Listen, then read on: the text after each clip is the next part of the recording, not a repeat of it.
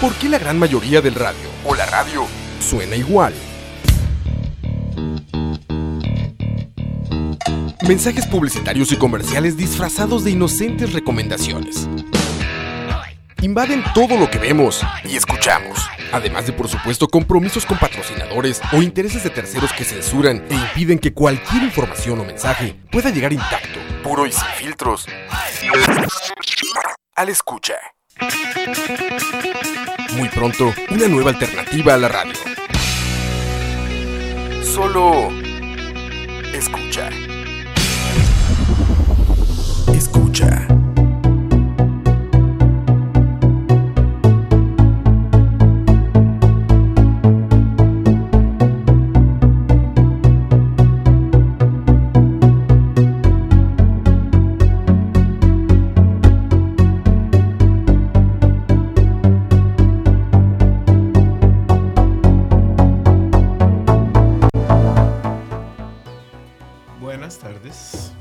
Buenas. Eh, ya nos escuchamos, sí, ya nos escuchamos. Sí, ya nos escuchamos. Estaba un toque alejado del micrófono. Miau. Como no le gusta Campus. Eh, bueno, bienvenidos a Malas Decisiones número 8. Eh, la idea. Ya llevamos ocho semanas tomando malas decisiones. Powered by la mula de Media Calle. Hoy no estamos tomando algo de la birra, pero igual lo apoyamos. La Salud. Independiente. Salud. Una PDL, ¿está buena? A lo que vinimos de una vez, dice Julio. Correcto, a lo que vinimos. Eh, bueno, saludos a Diego que está aquí con nosotros. Siendo un millennial y viendo y tuiteando. Funcionando de community manager Sí, exacto. para malas decisiones. Bueno, como siempre, Moisés y yo, Como siempre, ya aburrimos, yo creo, man. Pero Sí. bueno, siempre, no, nunca hemos no aburrido. yo quiero. Vamos a ver, probamos a ver. Ahí están los aplausos. Escucha. Ahí está. Ese- Ahí está, ese es. Esto lo vamos a ocupar mucho hoy, yo creo. Sí. Porque Carlos. Ok, ¿de qué vamos a hablar hoy? Hoy vamos a hablar de el gobierno del presidente más joven de la Segunda República, don Carlos Alvarado Quesada, Sí. que fue el ministro más joven también de la administración pasada, ¿En serio? 34 años y ministro. Eh, no O sea- estoy seguro, pero creo que es el primer presidente de la República, de la, de la Segunda República, en ser escritor antes de ser presidente. Puede ser, bueno, Oscar Arias de repente tal vez tenía algunos escritos antes del 86, pero no estoy seguro. Em, bueno, y quedó presidente y los libros del subieron de precio y se agotaron todos, man. Sí, sí. Yo ya había leído uno que se llamaba Las Posesiones. ¿Y qué tal? Bueno, bueno, Bueno, es una escritura muy, muy juvenil. Y esto suena raro de alguien que es menor que él, pero yo estoy acostumbrado a leer cosas un poco más como clásicas, tal vez. sí. O sea, yo soy amante. No, no, coma mierda. coma mierda. Eh, no, son las 6 y 7 del martes. Para que dejen de decir. Y acaba de terminar mi programa. Y acaba de terminar el programa de Roa, más Sí. de Luis Miguel. De la serie de Luis Miguel, deberían verlo. Verlo está difícil, ¿no? No, no, o sea, ver la serie, no Ah. el programa. La Bueno, serie ahí- dice ahí- que salió una protomil, dice Roa. Sea, allá en el fondo escuchaban a Roa por si acaso. Hoy es día de, de fiesta aquí, de malas decisiones. la fiesta de la alegría. Em, bueno, entremos en materia. Bueno, a ver, A ver, ¿qué podemos esperar del gobierno de Carlos Alvarado Quesada? yo puedo esperar muchos despiches, man. Sí. Ya empezamos Ya mal. empezamos, ya empezaron los despiches. Ya empezaron. No sé si empezamos mal, pero ya empezaron los despiches. Sí, y yo, y lo digo porque si van a Diario Ex, no, a La Nación, no, creo que fue la Extra, la que saca la noticia de Villalta. Sí. Villalta ya demandó a una ministra de la actual administración, a doña Camacho, Camacho. por supuesta legislación a favor y tráfico de influencias a favor de su esposo. A ver, el detalle es que eh, doña Edna Camacho es esposa de Alberto Franco, que es parte De de grupo grupo, ¿cómo es que se llama el grupo? No es Camacho. Viexa, Vi- Bueno, no, es parte de una de un grupo financiero que hace transacciones en la Bolsa Nacional. en la bolsa nacional y doña Edna presionó aparentemente para que en la negociación del plan fiscal no se grabaran las transacciones de la bolsa de valores. Ok, vamos a Ahora, ver. yo no sé si. yo no, sé fue, si. no fue presión, Sí. aclaremos algo. Eh, fue que del, de la administración pasada, ni siquiera esta. Sí. Lo, lo cual me parece un, un poco más ilógico de la demanda de, de José María de- Villalta. sí. En la administración pasada, cuando están haciendo el, Exoneran las, el, plan fiscal. el plan fiscal, exonera exoneran- las transacciones en la bolsa. La justificación técnica de doña Edna es la siguiente. Si usted traza las ganancias de capital, si usted tasa, perdón, las ganancias de capital en la bolsa, hace menos atractivo que los inversores compren bonos del Estado. Exacto. Eso Lo cual es, es es, completamente completamente verídico. Es, un- es una, digamos. Es. ¿Qué quiere decir esto? Chao.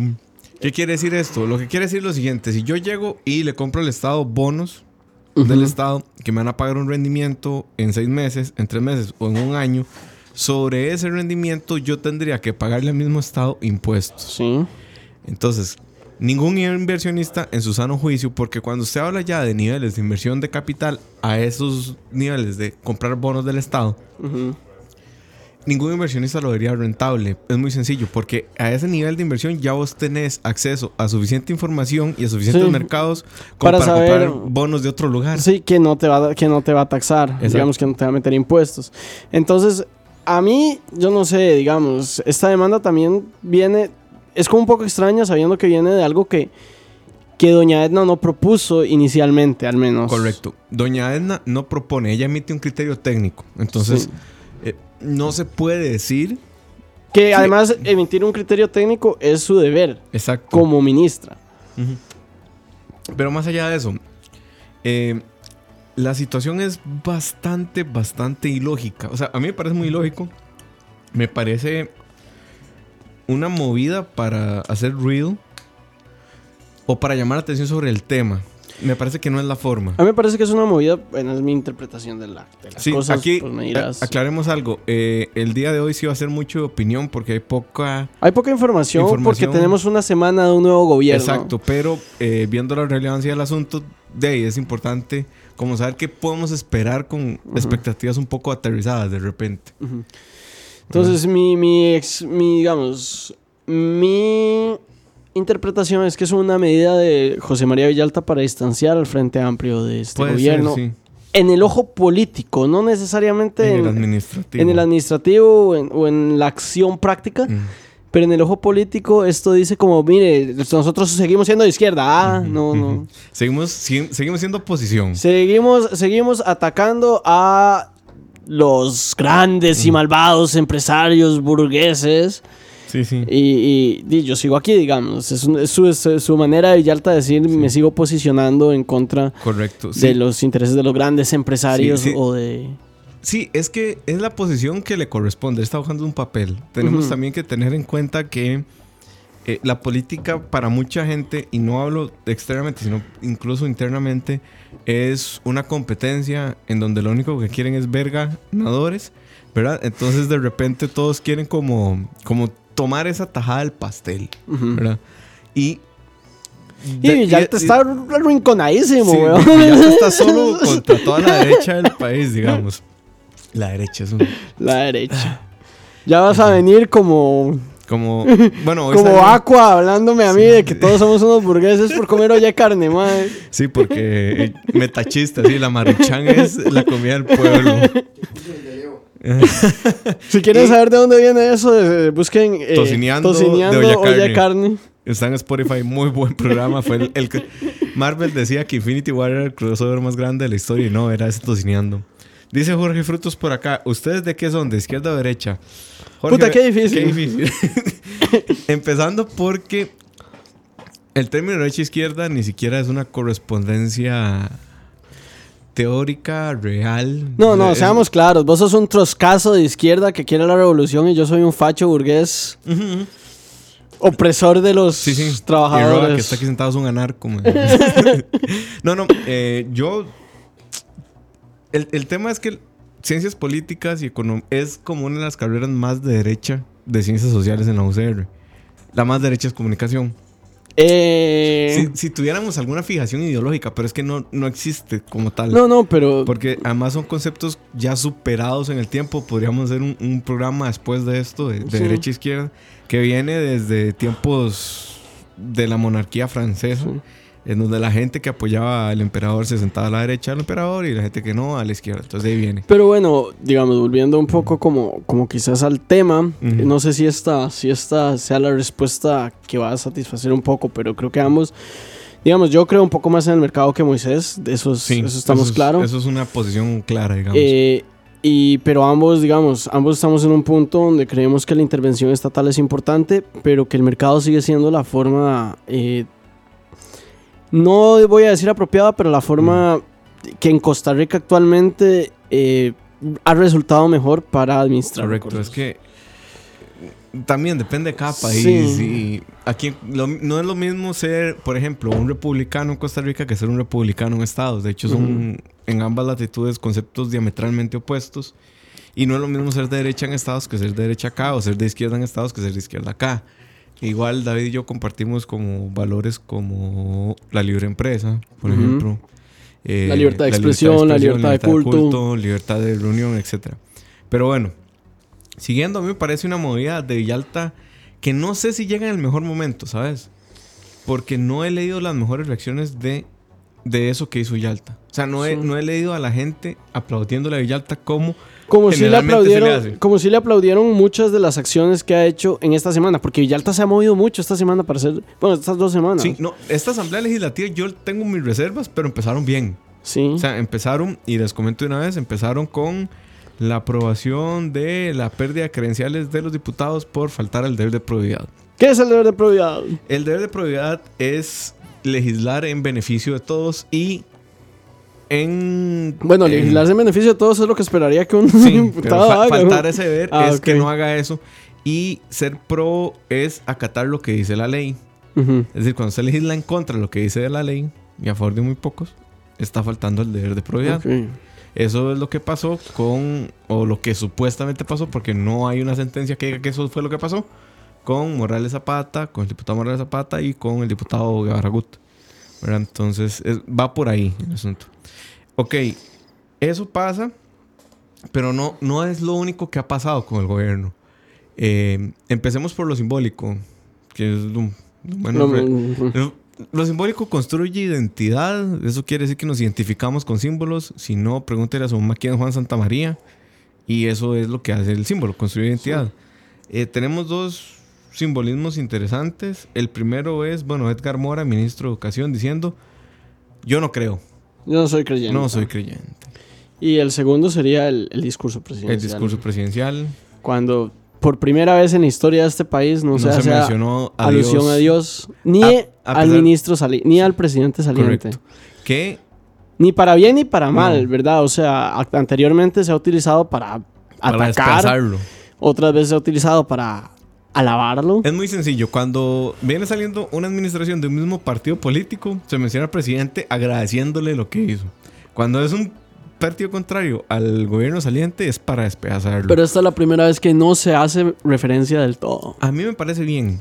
A mí siempre me ha parecido mal gusto y de hecho eso me cayó en las pelotas con el Guillermo Solís. Que, Que empezó por... empezó por desbaratar. Y eso le cagó el gobierno, Eso se cagó Eso en se cagó en el Correcto. gobierno. Porque eso hizo que Liberación justamente se sintiera, digamos, Que, a ver, liberación. antagonizado. Sí. Y que bien que mal, digamos, yo sé que hay ahí roces fuertes entre PAC y Liberación, pero al fin y al cabo, si quieres gobernar, no puedes empezar por tirarte a la mayor No. fracción legislativa en contra. Y además, si lo ves bien ideológicamente y programáticamente, Liberación Nacional y el PAC son la misma vara. Sí. O sea, tienen la, tienen la... A ver, mis amigos de Liberación y el PAC me van a despedazar por esto. Ok, ok, aquí, este. Preguntas, preguntas. Aquí, aquí me acaban de. Me acaban de corregir. Ajá. Este.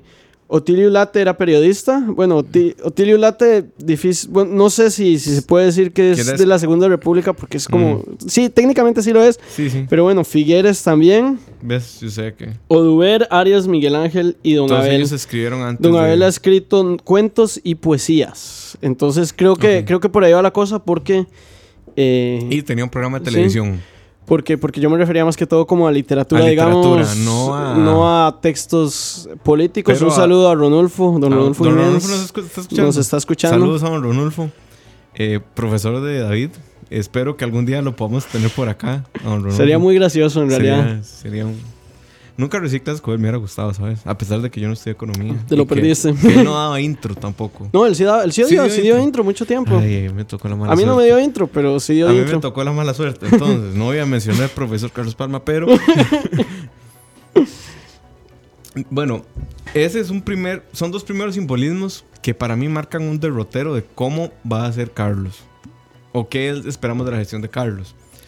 Porque también, y otro simbolismo que va acompañado ya de una acción concreta, es decirle a las fracciones de la Asamblea Legislativa: vengan, tienen pase libre a Casa Presidencial. Y a la primera que llama es al Partido de Liberación Nacional. Y les dice, necesitamos más impuestos. No lo dice Carlos, lo dice don Rodolfo Pisa, que hasta el momento le toca ser, y lo ha sido, el escudero del presidente. Incluso para manifestarse sobre Edna, no fue Carlos el que salió a decir, apoyamos a Edna Camacho. Bueno, también Rodolfo es del partido de Sí. Camacho. Pero, independientemente que sea o no del partido, él asumió esa Sí. primer bronca y decir, vamos a respaldarla.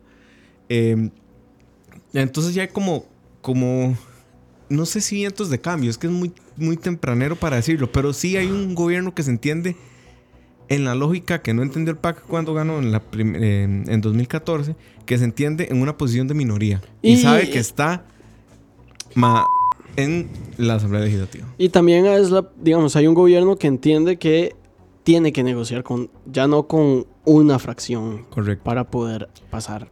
Que de hecho, si lees, Nación. si lees una entrevista que le hace La Nación a don Rodolfo Pisa, él, eh, eh, el periodista le dice, bueno, le toca una fracción, una asamblea legislativa menos fraccionada que la pasada, pero en una, con una cantidad de partidos menor del que los del partido gobierno. Y Rodolfo Pisa le dice, bueno, es que yo no estoy tan seguro que sea una asamblea legislativa menos eh, fragmentada por una sencilla razón. Dentro de las fracciones hay casi casgos. Y dentro de esas fracciones hay que negociar no solo con los partidos, sino con los caciques del partido, ¿verdad? Entonces, al parecer entienden o se entiende desde otra lógica el, el cómo ser gobierno de repente. No podría asegurarlo, eso lo sabremos cuatro años en el futuro, eh, pero hay al menos unos buenos primeros símbolos. Que curiosamente Carlos hace algo muy parecido que Luis Guillermo y su primer decreto es intervención de infraestructura vial. Sí, Luis Guillermo dice hay que intervenir 19 puentes, yo no sé cuántos intervinieron al final. Y Carlos dice vamos a intervenir 28 cuellos de botella de aquí a que termine el año.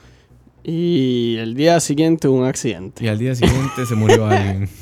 No, no, no se murió nadie, pero un mae perdió la pierna, lo cual di, tampoco No, ya se murió, el del bus. ¿Sí? ya se murió. Ah, qué jodido, mae. Sí. Que eso es otra cosa, ¿verdad?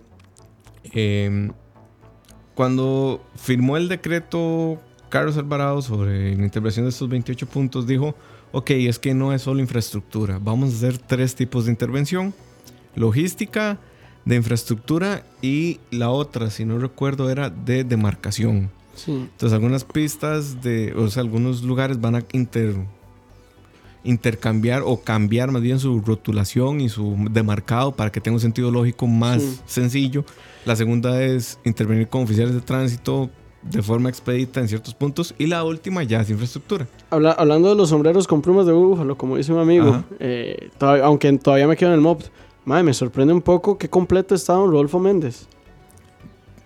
Mae, Para te- tener 81 tener años. 81 años. Yo tengo miedo por la salud de don Rodolfo. Sí, pero yo, yo lo vi como muy Súper bien, súper bien, entero, o sea, sí. o sea, físicamente.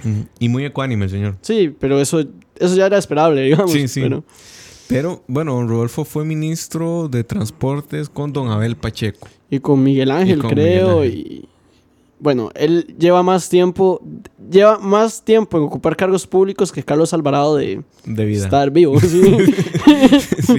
Sí. Es muy irónico, pero bueno. Irónico no, es divertido. Y otro simbolismo que no puede dejarse pasar fue quién hace el cambio de banda presidencial, ¿verdad? Eh, Carolina Hidalgo, presidenta de la Asamblea Legislativa por el Partido Acción Ciudadana. Eh, siempre hay como esta cortesía de repente en- dentro de los eh, partidos en la Asamblea Legislativa de cederle al gobierno de turno el primer año. Ujú. Mm, Razones más, razones menos. Es un tipo de prueba de fuego que se hace a través de un Bueno, a pero. través de un símbolo de un símbolo noble. Es como cuando su mamá le dice a usted, usted tiene permiso de ir de fiesta, pero tiene que llegar antes de las 11 de la noche.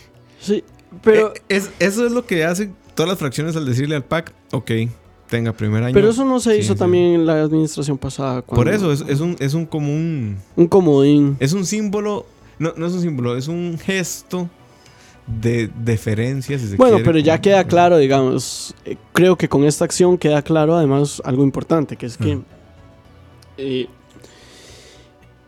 queda claro que el queda claro el precedente de Luis Guillermo Solís, ¿verdad? Correcto. Se le da la presidencia a Henry Mora. Henry Mora hace una labor que deja mucho que desear por ponerlo en palabras de que no tengas que apretar ese Digámoslo, botón. cuestionable. O sea, sí, eh, cuestionable no lo digo como, un, como una apreciación subjetiva, es cuestionable Sí. cómo en el primer año se aprueba el presupuesto de la República. Sí. Tanto es así en la administración Solís Rivera, ¿verdad? Tanto es así que la sala constitucional le dice a Henry, mira, papito, eh, Eso no está tan- Eso no es constitucional. o sea, te y ya sabemos que, de, que la sala es constitucional... básicamente Dios. Eh, y el resultado es que durante los otros tres gobiernos no Los se le da. tres años. Durante los otros tres años no se le da al PAC nunca la, la presidencia del Congreso. Correcto. Eh, si seguimos, digamos, ah, vamos a hablar Y, de y ojo que nunca repite ningún partido, ¿verdad? Ujú. Queda eh, don Ortiz, don Rafa Ortiz, el primer año, el segundo Antonio, Álvarez de Sante, el tercero Chayo, Gonzalo, Gonzalo Ramírez. Chalo Ramírez. Don Chalo. Sí hay que tener en cuenta que cuando nosotros estamos hablando aquí de gobierno no vamos a hablar solamente del de el, el ejecutivo, también hay que, es necesario hacer Sí, pero en- siempre haciendo las distinciones del Sí, caso, que si quieren ponerle atención a un legislador que se las trae, no digo que sea bueno o malo hasta la fecha, sino que ha estado generando muchísimo, muchísimo ruido mediático, pónganle cuidado a Jonathan Prendas del Partido Restauración Nacional. Sí. Ha estado generando muchísimo ruido. Algunas veces Yo siento, hace no sé, siento que es el, siento que es el vocero de, de Fabricio. Yo no sé qué tanto es el vocero de Fabricio o va a ser su competencia. Es que lo que pasa es esto, ya, ya, o sea, restauración está ahí, En este momento está, eh, digamos, hay dos, hay dos cabezas en este momento en restauración, que son Fabricio Alvarado y, Y Carlos Avendaño. Carlos Avendaño. Me parece que Prendas es el representante de... Sí, pero ¿hasta qué punto? Yo creo que él va a ser la competencia de Fabricio. O sea, cuando hay una tendencia en un partido o dos, por cada tendencia hay mínimo dos líderes. Entonces, ¿hasta qué punto? ¿Cómo es el chiste que, que hacen? Con los abogados. No, bueno, ese es, eh, pero el, el que había escuchado con los trotskistas es que hacen dos troscos en una isla. Dos partidos políticos. Bueno, hasta tres si pudieran, pero... Ok, eh, entonces a la asamblea también hay que poner atención. Y bueno, a Walter Muñoz ayer le salió una... una de padre y madre le salió a Walter Muñoz. Eh, el pin, el pin está, está tirándola así. Sí. Está siendo Eh, olímpico, man. Yo no voy a decir nada de Don Walter, pero voy a mencionar la noticia. O sea, salió una persona trans diciendo, bueno, Don Walter me dé plata por servicios de lluvia dorada que hemos hecho y no me ha pagado. Si alguien no sabe qué es lluvia dorada, No lo, no lo googleé con sus papás a la par, nada. O tal vez sí, no sé, cada quien con su vara, pero... Pero eso fue lo que salió con, con Don Walter. Y lluvia... Roa está googleando ahí, lluvia dorada. Pero sí, eso pasó con un diputado de la República. eh, ya Ro- ¿Y esto le debe? aparentemente, según, según, según, según esa persona, dice, este diputado me da tanta plata por esos servicios. Yo no sé, di. Ahora, pero ¿qué- bueno, el pasa? pin de por sí empezó muy bien con, con Rompió récord, sí, rompió récord. con Antes de empezar. Tener un diputado independiente como 25 días antes de empezar. Sí. Ok, dice Julio Sandoval. Yo tuve que, que googlear cuando vi la noticia y verga, sí, literal. Por ahí la, la lluvia dorada. Em, ok, sigamos con el mm, gobierno de. Bueno, o el gabinete más, más que el gobierno. Creo que fue esperanzador. Yo he escuchado muy buenos comentarios de casi todos los jerarcas que han, que han nombrado a Don Carlos. Y Sí. digo casi todos porque tengo dos excepciones eh, que espero que me muestren lo contrario con su trabajo. A ver cuáles son. El ministro de Deporte. Ujú. Me, digamos, en política todo se sabe de repente y, y como haber estudiado eso le da a uno como ciertas fuentes, entonces me ha llegado como, hey, el sector está molesto con la designación del ministro de Deporte. Espero ojalá que en serio sean puro ruido y nada más él haga una gestión exitosa luego de que además el hermano de la ministra Mauri, de ahí, Sí. de ahí. Ya, ya todos hemos leído esa noticia. A ver, está bien que pelee por su premio. Todo bien, pero ya hay un punto en donde es impresentable. Sí, sí. O sea, ya, ya hay un punto en donde está bien, la legalidad está de tu lado, Pero que pero la moralidad no. O sea, Sí. es, es- un asunto ya como de principios. Pero bueno, no me voy a meter con, con eso. Ese es uno de los que ya tuve, o sea, los que a mí me llegó ¿Y como el otro? negativo. Cultura. Cultura. Sí.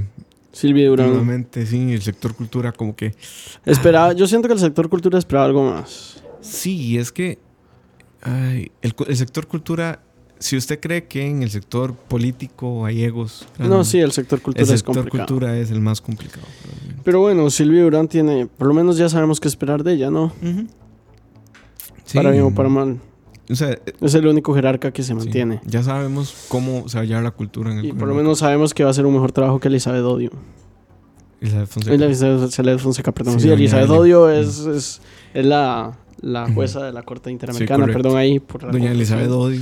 Un- una ella es una institución. perdón, perdón a doña Elizabeth, a doña Elizabeth Odio. Eh, bueno, yo tengo mis reservas con tres jerarcas. Y es. No, yo mi tengo mis reservas con varios, pero Sí. de esos son los que me han llegado a mí como Sí. feedback negativo. Bueno, sí. Digamos, mis reservas y más que todo es por el, por el tema de, de que por más que sean buenos o malos, yo no creo que esa sea su área, Ajá. Que son doña Epsi Campbell. Sí, es, No- es raro. No sé, no conozco su trayectoria como, como en, en áreas de relaciones internacionales. Ujú. Y la última vez que tuvimos a una persona sin trayectoria en relaciones internacionales, las cosas no salieron bien. Con René Castro, sí. Sí, Y el pleito en, los- en el que nos sí. metió con Ta- Carlos. digamos, tanto así que, que en- fue pronto que Sí, que le dieron la despedida. Eh, no la dieron la despedida, lo movieron a ministro de Ambiente, que era su área. Sí, y, y de repente. O sea, yo creo Es que, que tener- Es que yo siento que, que, que antes... A ver, antes de estar... Bueno, no sé. Yo siento que, que los puestos diplomáticos a veces se han utilizado como, Como boleto acá. como boleto de canje. Y siento que pudo haber... No sé, con No él sé. sí tengo mis reservas, eh, independientemente si es su área o no, que no la es, ella es economista.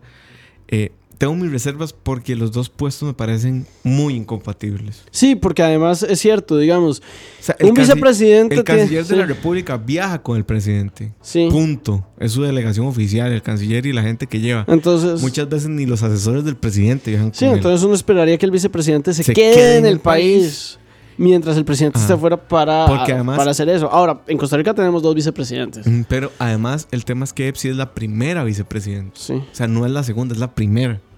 Entonces, si don Carlos Alvarado sale de viaje, eh, dejan a don Marvin de presidente. Sí. Lo cual, Bueno. bueno, yo no sé si es bueno o malo, la verdad. Conozco Yo poco de la trayectoria yo- de yo Don lo Marvin. conozco, eh, no voy a opinar, me voy a abstener de opinar, pero yo lo conozco y lo poco que conversé con él es una persona que trabaja demasiado. Ok.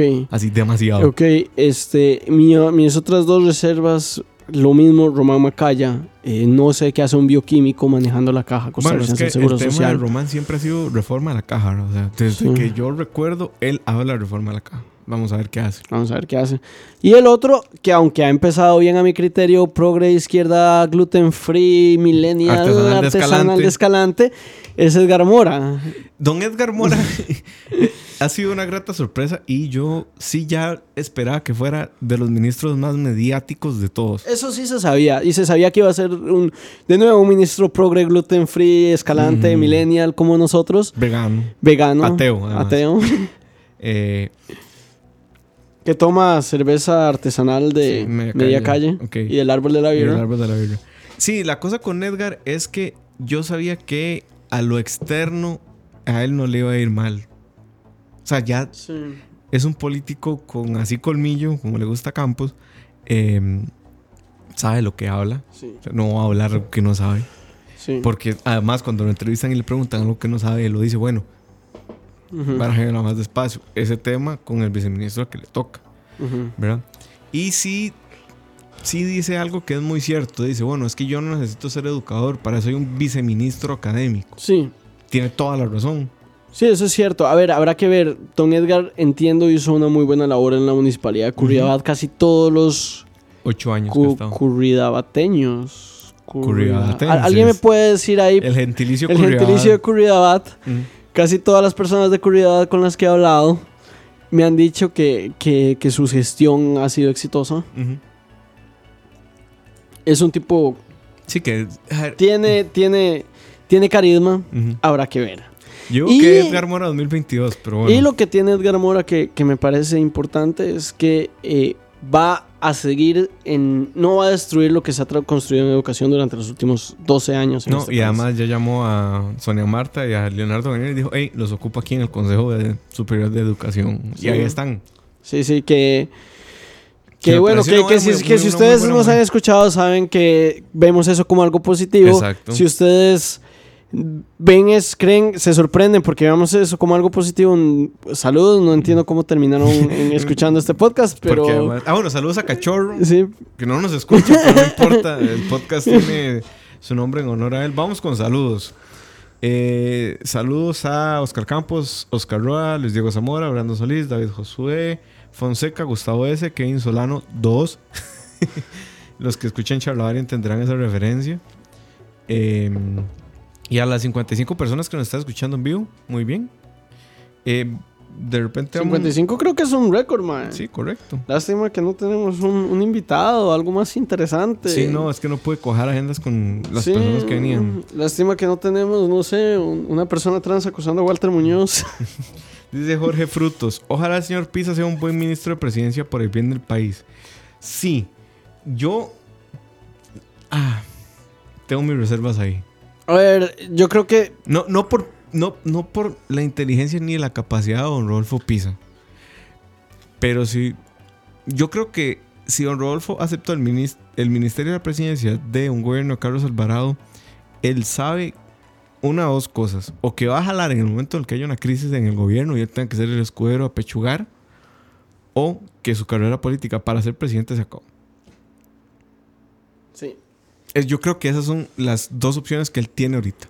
Habrá que ver, porque Ahora que yo creo que Pisa sí es de los que se va a comer la bronca porque lo hizo. sí. O sea, ya él demostró. Yo a ver, yo, tengo la fe de que de que Rodolfo Pisa eh, y, y es, o sea, es- no, no, tal vez fe no es la palabra porque Mm. tengo el precedente de que Rodolfo Pisa eh, no me parece, o sea, obviamente él tiene ambiciones presidenciales, pero Mm. no me parece que sea una de estas personas que necesita ser presidente para No es sentir- Antonio Álvarez de sí. Santi, digamos. Sí, que sentir que su vida es... Que si no es pres- que no es una no es un check en su to-do list de soy presidente, Sí. ta. O sea, no. Eh, por aquí dice Gustavo S. Por cierto, vi un video de Suave un toque que la verdad nunca me han gustado, pero se les notó tolma- totalmente la molestia con ciertas personas del gobierno actual, lógicamente sacando el malvado neoliberalismo. Ja, ja, ja. A ver, Suave toque es súper izquierda. Sí, Bueno, es- Suave- es súper frente amplio. Yo no sé si decir frente amplio, pero sí tienen una agenda muy marcada. A mí, así, a Hacia mí, a mí, a mí el, el trabajo que ellos hacen me parece bueno. Sí, no. honestamente. Yo, y y, y por, la el, vara. por el fondo pero- no les critico nada. Es la forma en la, La- que lo- Yo no sé. es terrible. Pero yo siento que esa forma apela a un público. Y ese es el punto. O sea, esa forma apela a un público y es Yo un no público soy- que no se siente, Mm. que no somos nosotros, pero no se siente del todo identificado. A mí me parece que hacen falta, en ese ya es un tema aparte, pero me Mm. parece que hace falta en Costa Rica iniciativas como Suave un Toque. Sí, correcto. O sea, ok. no estoy diciendo que estoy de acuerdo con todo lo que ellos dicen, de hecho tengo muchísimas reservas, Pero me gusta que haya gente diciendo, puta, este es mi punto de vista y usted sepa que si me escucha, esta es mi Esto que agenda y esto es lo que va a escuchar y punto. Sí, sí, sí, yo completamente de acuerdo con eso. Digo, de repente hay otras iniciativas. eh, está la hora tica. Sí, hay, hay un par. para El mismo es- Daniel Zucker, Zucker, ¿cómo se pronuncia el apellido de este mae? Sur, Surcher. Surcher, este mae. No sé si es Surcher como los abogados, pero, eh, como los arquitectos, pero él, es- él es bueno. Sí, digamos. Él, él sé que él sí es muy como positivista de repente. Él Sí. nada más explica lo que hay y ya. No, no trata de cambiar eso. Él dice, bueno, si pasa esto, esto, esto, este es el resultado. No, él, y es su papel y está bien. O sea, Sí, se pero a, a lo que voy es que para mí hace falta iniciativas un poco más. Correcto. Como nosotros. A la puta. Sí, Yo sí. creo que nos estás dando mucho crédito. Bueno, ayúdenos ahí con los hearts, compartiendo. eh, si tienen la aplicación de escucha, ven que arriba tiene un botón de WhatsApp. Ahí pueden este, compartir directamente WhatsApp por WhatsApp el asunto con quienes quieran. Se los agradeceríamos mucho. Ok, dice Gustavo, a mí lo que no me gusta es que pasan criticando a todo. Por eso no me gusta, deberían ser más asertivos. Asumo que habla de eso a un toque. sí. Sí, de repente, pero... em, A ver, yo, yo no digo que es una iniciativa perfecta y creo que el punto de Gustavo es bastante válido. es válido completamente. Pero lo que estoy diciendo es que también hace falta un poco como de esa cizaña. Es- Sí. A veces, Sí, a veces esto de que te vendan, te vendan periodismo objetivo cuando, Cuando no existe. cuando no existe. Sí, y de repente esas iniciativas eh, funcionan muy bien. Vean el caso de eh, Jamie Oliver en Estados Unidos o el caso... Jamie Oliver era. John Oliver John Oliver. De John Oliver. o Trevor Noah. O Trevor Noah. Que Trevor Noah, si, han- si no han visto en Netflix, les dejo de tarea apenas a las 8 de la noche cuando termine el programa de Alex. eh, que viene después, detrás del sonido, a las 7. eh, escuchen, eh, vean el, el stand-up comedy de Trevor Noah que se llama Afraid of the Dark. Que stand-up más bien hecho, más revelador y más políticamente incorrecto. Criticando el status quo. Es impresionante. Ese nivel de comedia. A mí me encantaría poder alguna, de algún día escribir un guion así. Pero es impresionante lo bien que lo hace. Em, por aquí dice Julio Sandoval, ustedes son los mejores, número uno en Spotify. Bueno, sí, muchas gracias. Gracias. Dice Jorge Frutos, no necesitamos otro grupito socialistas del siglo XXI como son Toque. Para eso ya tenemos Semanario Universidad, gracias.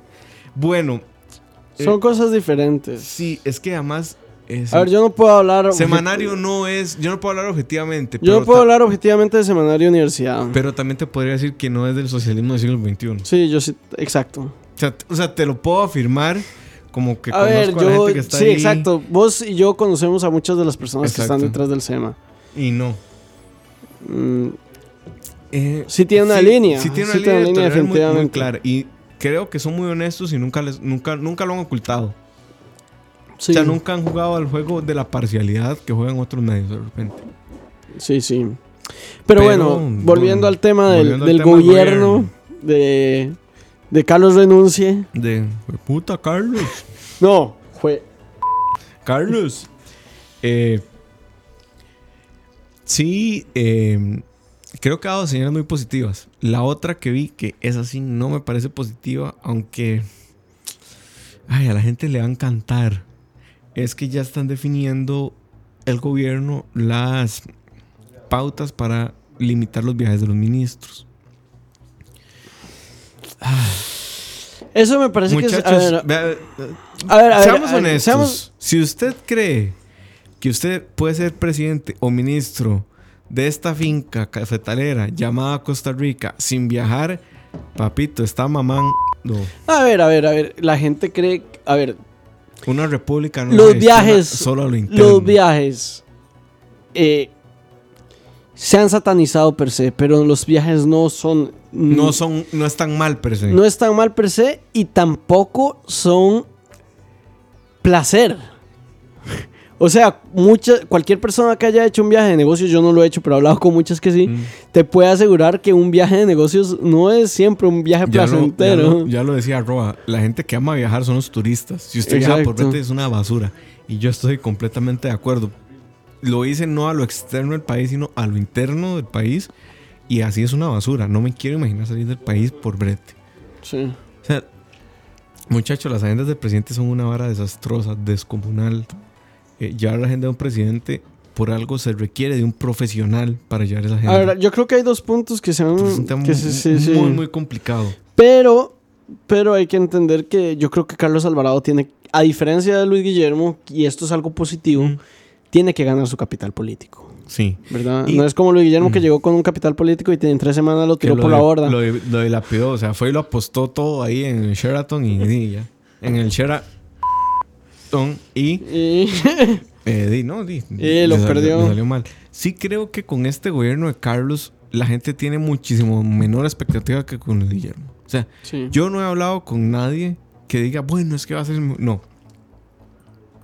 Incluso la misma gente dentro del PAC que conozco me dicen, mira, este... Aprendimos de las expectativas anteriores de... De ahí, Eh. de ahí. Ahora, yo tengo que decir que este gobierno sí tiene unas expectativas mucho más grandes de lo que yo hubiera esperado de cualquier gobierno antes del des, De- del des que fueron las elecciones. sí, sí. A ver, cuando un desastre. cuando a mí cuando cuando cuando en septiembre, octubre me dijeron, "Estos son los candidatos presidenciales", yo ya no, me pegues un tiro con esa Mm. con esa lista, o sea, Sí. de ahí no sale ni uno. Después de todo lo que ha pasado, siento que las cosas, que este gobierno es mejor y que pudimos haber estado mucho, mucho, peor. Sí, yo, yo creo que cuando en dos años la gente diga es que este gobierno no ha hecho nada, no sé qué, usted dice, bueno, ma, es que la opción era esta. Sí. O sea, igual con Luis Guillermo de repente se perdió un poco porque sí, la gente creyó que era el mejor candidato. O sea, sí, sí, pero la verdad es que, digamos, la- opción tampoco era la mejor. No, o sea, era... O sea, y objetivo, pues, bueno, no sé si puede ser objetivamente, pero creo que incluso mucha gente adentro de Liberación Nacional, que era el partido, digamos, opositor más fuerte, No estaba convencida. no de- es... sí, puede asegurar que Johnny Araya no ha sido el mejor candidato de... Y se superaron a sí mismos, ¿verdad? Pero bueno, eso, es- eso, es, tre- eso es harina de otro costal. No, y sí creo que eh, ha dado señales muy positivas, Carlos. Ha dado señales de escuchar lo que quiere la gente. A Eso es positivo hasta cierto punto. No siempre hay que escuchar lo que dice la gente porque Sí. lo que dice la gente generalmente está mamando. Pero em, sí ha dado como señales de entender que entiende el tiempo en el que le tocó Sí, ser a presidente. ver, hay, hay, hay, hay un tema de Carlos Alvarado que a mí me tiene muy, divisi- muy dividido. Ujú. Así que como a, a lo interno no, no, no sé cómo me siento al respecto. Ajá. Y es su promesa de que para 2021 Descarbonatizemos- desca- descarbonizar la, economía. Eso no va a suceder. Eso no va, no va a suceder jamás. No, pero, pero, eh, sí me parece bien que se ponga Yo, esa yo, meta yo, yo ambiciosa. estoy, yo estoy como dividido. O sea, estoy dividido porque por, un- por parte de mí siento que es muy irresponsable ponerse metas que sabemos que no se van a cumplir. Sí. Y me parece muy irresponsable que un político haga promesas que no se van a lograr. Por otro lado, me parece que es bueno ponerse metas grandes y ver qué tanto se alcanza, ¿verdad? O sea, si tenemos, esa- si tenemos esa meta, podemos trabajar hacia esa meta. Y si no la cumplimos, por lo menos estamos mejor que cuando estábamos antes. Entonces, Sí. como prácticamente me parece bien. Por otro lado, es una gran irresponsabilidad si alguien realmente va a creer que Costa Rica va a ser Ahora, E incluso- si, si lo logra, o sea, si logra eso, vamos a hacer el caso de estudio de todo el planeta. man. O sea, en cuatro años Costa Rica eliminó de su matriz energética de transporte los combustibles fósiles. O sea, sería como, what in the actual fuck pasó aquí, man? O sea, ¿qué, qué, qué carajos? O sea, ¿Qué hicieron estos más? Sería un Singapur así. Sí, así, literal, seríamos Singapur en esa materia. Que con solo alcanzar la mitad o un poquito más de que la matriz energética sea limpia, al menos en transporte, yo me voy por satisfecho. Pero yo. Sí, pero pues, tran- transporte es lo que hay, güey. O sea, eso es lo que nos está ensuciando todo. Sí, exacto. Pero bueno, a lo que voy es, digamos, ese, creo, y creo que esa promesa, digamos, resume mis sentimientos con Carlos Alvarado. Siento Sí. que es... Me siento optimista, pero siento que a- al mismo tiempo hay muchas cosas que me tienen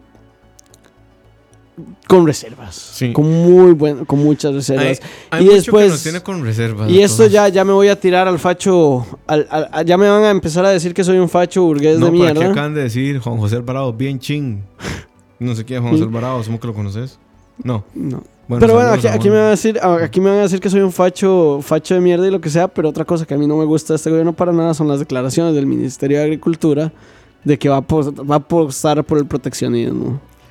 Sí, lo Sí. que pasa es que cuando vos vas a Upar a esas zonas, entiendes que, que hay que proteger al agro, man. O sea, vos puedes decir lo que quieras del libre comercio, pero no es cierto ni que Estados Unidos no proteja su agro, ni que la Unión Europea no lo hace, ¿verdad? O sea, todos los países fuertes de la OCDE tienen un nivel de proteccionismo para el... No todos. ¿Cuál no? Chile. Ajá, y anda a Chile a ver cómo está. O sea, en. Chile todo es carísimo, güey. Todo. Todo, todo. O sea, Aquí, aquí tampoco estamos tan lejos, weón. No. Con 20 años de protección, con, con 60 años de proteccionismo tampoco hemos logrado resultados tan diferentes. Mm, No es que no necesariamente lo que es caro en Chile es caro acá. Digamos, acá la comida básica no es cara. En Chile sí. No, pero o sea, a ver, sí, yo creo que sí es probado que no proteger, digamos, que abrirse al libre comercio disminuye los precios. Eh, Sí. Lo que pasa es que también eso está. El tema es que no todo es el precio al final. O sea, no- hay, hay temas Bueno, más aquí estamos en uno de los temas más, más, un- uno de los temas yo creo donde Moiso y yo hemos, Hemos hemos, tenido más diferencias históricamente. Jorge dice: Ve al aguacate, solo un burgués como Chin no puede costear. bueno, número uno, Chin sí es burgués en efecto. Pero eh, depende de dónde compres el aguacate, Jorge. Y depende del aguacate que quieras. El aguacate Hass sí es carísimo, el mexicano. El criollo, por otra parte, es muy barato en la feria del agricultor. O sea, es, es de- ah. Pero sí entiendo que, por ejemplo, el Sí, sí. aguacate Hass es el que se usa en el guacamole. Sí, sí. El, el criollo no se puede usar. No sé por qué yo no- de eso no tengo idea. Pero, em, Pero sí, digamos, Sí, sí. eh, digamos, yo sí tengo mi, o sea, a ver, yo no soy, yo no soy Juan Carlos Hidalgo. No. Yo no creo que mañana tenemos que levantar todos los, los, y dolarizar la economía. Sí, o sea, yo no creo que tengamos mañana que abrirnos al mercado y ser una, una, una república completamente abierta de libre comercio, pero creo que tenemos que ir poco a poco yendo hacia eso. O sea, te pongo el, el claro ejemplo, arroz. ¿Por qué putas? Punto. Sí. Drop mic, así, con Sí, una yo- palabra. Yo no podría decir nada con respecto al. Con respecto a, a eso. Dice Leo Hidalgo: Hoy venía para la casa y se me ponchó una llanta. Y puta Charlie, paquetazo. Hashtag. Dígale que vaya a comprarse una Maruchan. no, a Leo no. Calla por un parchito era muy maní. No, eh, ya. Bueno, esto, me gusta que no sea tan serio. De repente la política no es nada serio. Eh, eh, sí hay un tema ahí con el proteccionismo que este año va a ser un desastre para la industria lechera. Sí, por, por este año se, sí se, Este año se vence el la protección a los productos lácteos en el país. Eso va a estar interesante. Eso va a estar interesante. Y Pero sí, es que, madre, vamos, vamos a estar. Eso Vamos va a estar complicadísimo. a ¿no? los, a los, a, la- a los pobres cooperativistas de la pequeñita empresa de Dos Pinos los que es van, el 1.5 del PIB. lo- lo- los van a atacar, man. Sí, no, de hecho, la Dos Pinos eh, me llegó el chisme. Yo no sé si esto es cierto, lo aclaro, no lo sé. Pero me llegó el chisme que la Dos Pinos sí está preocupado por eso. Y claramente. Sí, claramente, claramente. Pero, o sea, mi comentario anterior iba porque la gente, o sea, y de nuevo, pushing my agenda. Porque di, a veces yo siento que la gente no, no se da cuenta que, que muchas de las industrias protegidas, no todas, y yo lo sé, no son tan pequeñas. No, sé, no es el pequeño No, no. De agricultor hecho- ahí tratando de sobrevivir. De hecho, eh, hay un movimiento fuerte dentro, no del cooperativismo, sino dentro de la gente que está impulsando la agenda fiscal para que las cooperativas paguen impuestos de renta, porque no lo hacen. Yo estaría de acuerdo con eso, pero con una Ay, yo- yo escala de es que- especificidad es que muy importante. Porque Es que no puedes comparar una cooperativa como Copeande o como, Cope- o como que son gigantes, con... con Copetalamanca, Sí, que está en Guanacaste, exacto. por ejemplo. Bueno, me suena raro que Limón. Copetalamanca esté en Es Guanacaste. Copechorotega la que está en Guanacaste, perdón. Eh, sí, o sea, no, no puedes compararlos, pero además es que el sentido de las cooperativas es otro. Sí. O sea, la- las cooperativas no tienen, pueden tener proyectos lucrativos, como Dos Pinos, que tiene modelos o proyectos muy lucrativos. Su línea de helados, su línea de la estación, su línea de gallito, son proyectos que generan mucho dinero, pero su fin no es el lucro. ¿Por qué? Porque los excedentes los reparten, los reinvierten, o sea, por ley no pueden lucrar. Sí. Por eso Pero es que bueno, no pagan renta. Volviendo al tema central, que yo creo que este ha sido el episodio más disperso de malas decisiones. No importa, es de gobierno lo que estábamos hablando. Eh, por más que yo tenga mis reservas con el sentido proteccionista del gobierno actual, no puedo decir que sea algo que me sorprenda. O sea, no, ya saben que yo voté por Carlos en segunda ronda igual que yo. y lo voté con plena conciencia de que, de que esto era Esto lo que, iba a esperar. Correcto. Eh, sí, tener claros que el panorama del gobierno es bastante más alentador del que vos y yo esperábamos, probablemente. Sí, sí, sí. O sea, yo, yo estoy gratamente sorprendido con Michael Soto. Me parece una, una ficha bien, bien puesta. Yo he El leído. ministro de Seguridad. Sí, yo lo que he leído, yo he leído de Gisela Amador cosas que me tienen muy feliz. No sé, Gisela Amador es la, la ministra de Salud. ujú. De nuevo, no conozco muchos de los nombres ahí, pero A favor de la marihuana medicinal. eso dicen. Yo estoy a favor de. Bueno, eso no, eso, eso no dicen, ella ha participado. Eh, sí. Yo estoy a favor de la marihuana hasta en la bueno, sopa, me llama mucho. Es en serio, o sea. sí, sí. Ya, ya, dejémonos de vara. La guerra contra esa plantita ya se perdió. Deje así. Sí, sí. Regulemos y tasemos. Y pff, no, y además, mae, no tiene, ver, no tiene sentido que podamos tomarnos una birra acá, pero no podamos fumarnos un porro. Sí, exacto. O sea, es como. Y el alcohol es más dañino que la marihuana. en todo sentido, en el sentido social, en el sentido de salud, bla, bla. Pero bueno, eso ya es, Dice, ese ya es otro tema importante que que podemos hablar. podemos hablar- dice Gustavo S.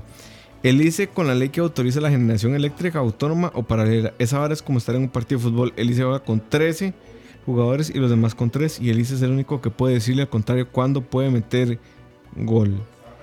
Sí, Gustavo. Lo que pasa es que el tema de la generación eléctrica Es un tema difícil. y es ideológico además. Y- pero no, pero es, es muy curioso porque no es solo es un tema ideológico. Digamos, yo no me atrevo a hablar de ese tema porque yo no tengo el conocimiento técnico. Y, Sí. y me parece que genero más ruido. Sí, sí, hablar eso podríamos ver si, buscamos un, un- o dos expertos, uno Sí. que esté a favor y uno que esté en contra y los ponemos aquí a hablar al respecto. Pero eh, sí hay que tener algo claro como con Recope.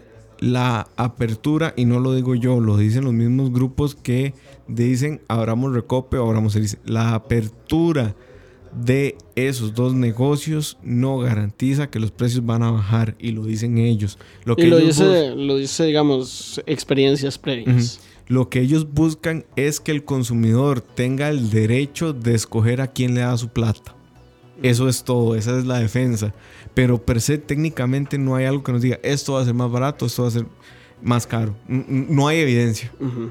Y el caso de Costa Rica, la electricidad se encarece no solo por el ICE. Hay que tener claro que la geografía del país cuenta que apostar No, por sí- una matriz limpia hace que la No, pero si hay un modelo, digamos, si hay un modelo no tanto de generación, pero tal vez de distribución, en el que se puede jugar más y hay cosas interesantes que están Sí. pasando. Sí, correcto. Y yo soy, hice 100% hasta que hablan de los dos sindicatos que hay en el ICE y yo digo, sí, mátenlos. No, mentira. Eh, pero sí. Pero Jorge Arguedas fue un superdiputado, man. o sea, sí, súper. Ahí tirando Y vasos en media Vos- plenaria, agarrando pichados a la esposa. Vos sabes que en el ICE hay dos sindicatos. Sí.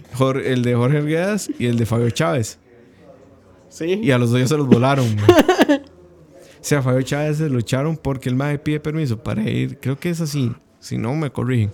Él pide permiso para ir a, una, a un foro sindical y se lo encuentran tomando guaro, Es que, es que en serio. Es, un chiste. No, sí, es pa- Pero eh, sí, creo que ha dado señales muy positivas el gobierno. No todo va a ser color de rosa, eso estamos claros. Eh, Van a ser cuatro años interesantes. Creo Sí. que van a ser cuatro años muy interesantes porque es, es un contexto político muy sui generis. O sea, en. Costa Rica nunca hemos tenido una asamblea tan dividida y hasta donde yo sé, eh, sí han habido esfuerzos de traerse personas de otros partidos a formar filas del gobierno, Pero, no, de esta forma. Sí, no- exacto, no de la misma manera en que se está haciendo actualmente. Sí, y ten- no, volviendo a la asamblea, ya con esto podemos ir cerrando porque ya llevamos casi una hora de programa, se fue rapidísimo hoy. Sí. Eh, vean la posición que está tomando Restauración Nacional. Restauración Nacional es el nuevo Liberación Nacional. Sí, habrá que ver. E- Creo que es tomando- pronto para decir esa No, eh, afirmación. Lo, lo digo porque está tomando esta posición intransigente de ser oposición. Yo no diría que Liberación Nacional tomó esa posición de entrada No, con Luis no, Guillermo. a, a la fecha, O- Liberación Nacional, eh, sus diputados al menos, entienden que la forma en la que estaban haciendo oposición no servía. O sí servía, pero no le generó réditos que querían. Sí. Ahora, Restauración sigue cre Restauración cree que es la segunda fuerza política del país. Yo cuestionaría muchísimo esa hipótesis. Yo creo que si van a actuar así, se van a pegar contra una pared. Correcto. Y yo, yo creo que eso es lo que están haciendo. Y creo que el tiro les va a salir por la culata. Pero eso lo veremos en cuatro años cuando estemos en elecciones nuevamente, porque así se miden los réditos políticos de este país, cada cuatro años. elecciones. Y bueno, ya nos quedan cinco minutos y tenemos Cinco que minutos. cerrar porque viene Viene detrás, Detrás del, del audio. Detrás, del, audio, sí. Perdón, Alex, dijimos detrás del sonido, no. Ese fui yo, sorry, sorry. Eh, un programa súper interesante. Sí. Habla de, de cosas como los audios del cine. eh, habla también de qué era lo que está. Bueno, de toda la historia que hay detrás del audio del cine. Y tuvieron hace poco uno muy interesante de eh, Elio Morricone. Interesante. Por si lo pueden Bueno. buscar. Y nos vamos. El tema el próximo, la próxima semana, en teoría, ya está definido. Ok, y es. Si todo sale bien, vamos a tener una invitada y vamos a hablar de migración. Ahora, migración es un fenómeno económico, social, antropológico, eh, geográfico, Político, pero como, como es el programa, vamos a hablar desde el punto de vista económico. Del impacto de la migración. Para ver si vamos saliendo a la ignorancia, muchachos. de Entre que- otras cosas. de que los hermanos nicaragüenses vienen a robar salarios y, y robar espacios en la caja y esas cosas. Que parece terrible. O sea, ustedes hacen esa, esa afirmación, desen por aludidos con el programa que viene la próxima semana. Bueno, este fue el Malas Decisiones número 8. Me sorprende que me sepa el número. Creo que es porque es mi número favorito. Me sorprende que teníamos ocho, mae. Llevamos 8, ¿verdad? Dice Jorge Frutos, fuera Charlie. y ahí seguimos viendo. Son parodias de comentarios de cero hoy. Sí, son unas joyas. Si pueden leerlos. Saludos a la gente que nos escucha en Spotify también. Estamos en Spotify. En, busquen en la sección de Spotify de podcast. Malas Char- Echarabaria.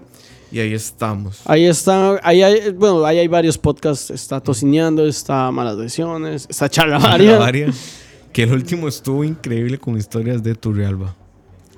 Y dice Gustavo, gracias por los programas. La información que dan es muy buena. Muchas gracias, Gustavo. Un saludo y nos vemos eh, la próxima semana con el impacto económico de la migración, ¿cierto? Sí, de nuevo, tema por confirmar, pero ese sería preliminarmente. Listo, nos vemos, muchachos. Buenas noches. Escucha.